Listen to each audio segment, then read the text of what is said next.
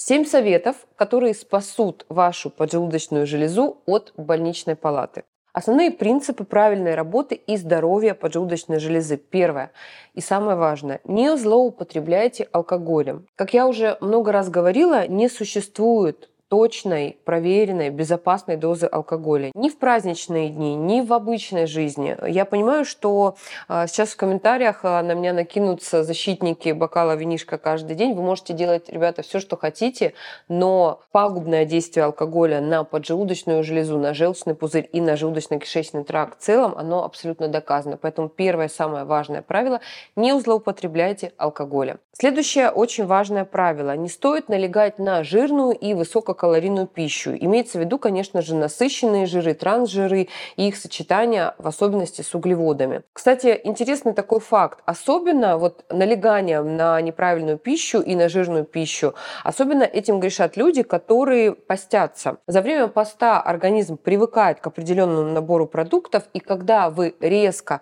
нагружаете, там, разговеется, решили, да, нагружаете поджелудочную железу, а, как и всю систему пищеварения, жирной, жареной пищей, сочетание жирного с алкоголем, жирного с высокоуглеводной пищей, поджелудочная просто-напросто может не справиться с нагрузкой, и огромное количество случаев попадания пациентов именно в отделение терапевтической реанимации с острым панкреатитом случается после каких-то постов, после каких-то диет, тогда, когда люди резко начинают есть все подряд. То есть обратите, пожалуйста, на это внимание. Обязательно следите за состоянием желчного пузыря и регулярно обследуйтесь на наличие камней в желчном пузыре. Здесь нужно, конечно, делать УЗИ органов брюшной полости. Почему я об этом говорю? Поджелудочная железа и желчный пузырь – это э, такие взаимосвязанные органы, как, в принципе, наш весь желудочно-кишечный тракт. Но если вдруг э, камушки в желчном пузыре или в протоках найдены на УЗИ, их необходимо удалить или решить этот вопрос с доктором. Э, лучше это сделать, конечно же, в плановом порядке, потому как в 30-60 случаях билярного панкреатита желчные камни могут стать причиной повторного приступа.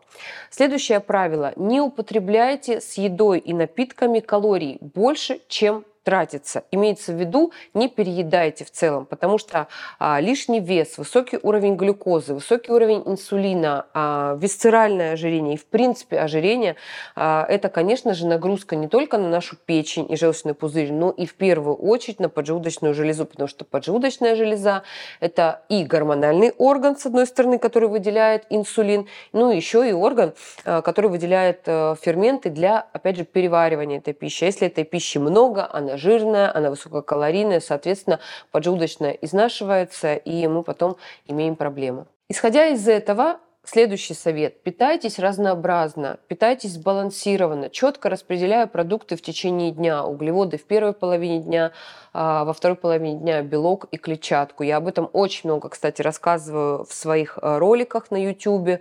Обязательно подписывайтесь, смотрите мои ролики. А если хотите знать больше о здоровье желудочно-кишечного тракта, о том, какая еда полезна для ЖКТ, о том, э, как справляться с проблемами, если у вас есть проблемы с желудочно-кишечным трактом, я об этом рассказываю на своем бесплатном вебинаре. Итак, что значит питаться разнообразно? Добавляйте в свой рацион правильные продукты, богатые клетчаткой продукты, необработанные зерновые, овощи, а, фрукты с низким гликемическим индексом, крупы а, цельнозерновые. Также Обязательно добавляйте в свой рацион ферментированные продукты. Пусть это будут э, кисломолочные продукты, если у вас нет, нет на них непереносимости. Пусть это будет квашеная капуста, кимчи, камбуча. В общем, перечень э, ферментированных продуктов, кстати, есть в моем телеграм-канале. Обязательно подписывайтесь и находите эти продукты. Какие продукты необходимо ограничить для здоровья нашей поджелудочной железы? Конечно же, это продукты с высоким содержанием насыщенных жиров, трансжиров, холестерина, а, легко усваиваемых углеводов, то есть сахаров. И особенно самое фатальное сочетание – это насыщенные жиры и сахар. А, это любые э, конфеты, выпечка, это любые кремы, тортики, все, что содержит э, животный жир, насыщенный жир с сахаром. А, это очень очень пагубно влияет на состояние нашей поджелудочной железы. Ну и а, об этом уже говорилось много раз, но я обязательно повторю, исключите из своего рациона продукты, которые повышают риск развития панкреатита, то есть воспаления тканей поджелудочной железы. Это различные полуфабрикаты, сосиски, солями, то есть э, не мясные, а мясосодержащие, скажем так, продукты, потому как эти продукты, они не натуральные, они содержат э, огромное количество пищевых красителей, ароматизаторов, э, каких-то добавок, усилителей вкуса. Жирные и жареные блюда, жареные блюда на масле, жареные блюда на сковородке, это все удар очень сильный по поджелудочной железе. Ну и э, все, что готовое, магазинное, готовая выпечка, готовые, готовые полуфабрикаты, это тоже продукты, убивающие вашу поджелудочную железу. Итак, плюсом ко всему, что я уже озвучила, что же еще будет полезно для вашей поджелудочной железы? Питание в среднем три раза в день без перекусов при условии, что у вас нет проблем с поджелудочной железой. Если у вас есть а, хронический панкреатит или а, какие-то проблемы а, с желчным, например, хронический холецистит, то мы добавляем, конечно, еще один прием пищи, получается 3-4 раза.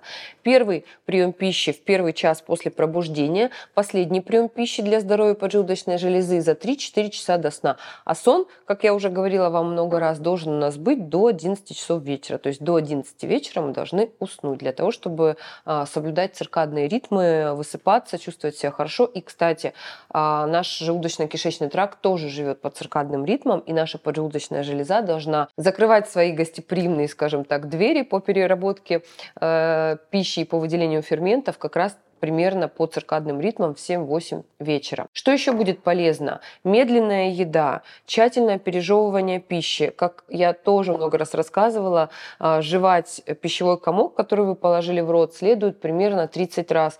Я когда об этом рассказываю и потом э, читаю комментарии пациентов, людей, которые это слушают, они говорят, Наталья Александровна, я села и посчитала, сколько раз я жую. На самом деле я жую 5-6 раз или там максимум 10. Это так, оказывается, сложно можно жевать 30 раз. Я вот села, проживала, значит, весь свой завтрак, э, каждый кусочек пищи 30 раз, и я так наелась. То есть это э, такой классный лайфхак не только для того, чтобы поджелудочной помочь, но и для того, чтобы контролировать аппетит и не переедать. Запомните его, это действительно очень полезный навык. Избегайте слишком горячих или наоборот слишком холодных блюд. Исключайте продукты, стимулирующие повышенную выработку соляной кислоты. Это какие-то кислые фрукты, ягоды, э, очень концентрированные бульоны. Также для здоровья поджелудочной железы очень важно наличие достаточного количества белка.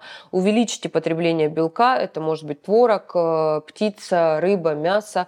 И обязательно сократите продукты, содержащие э, простые углеводы и жиры, и особенно сочетание жиров с простыми углеводами, как я уже сегодня сказала несколько раз. Самые полезные способы приготовления пищи для нашей с вами поджелудочной железы – это варка, соответственно, приготовление на пару, тушение, либо запекание в духовке. Никакой жарки на сковородке и, не дай бог, жарки в масле, пожалуйста, не допускать.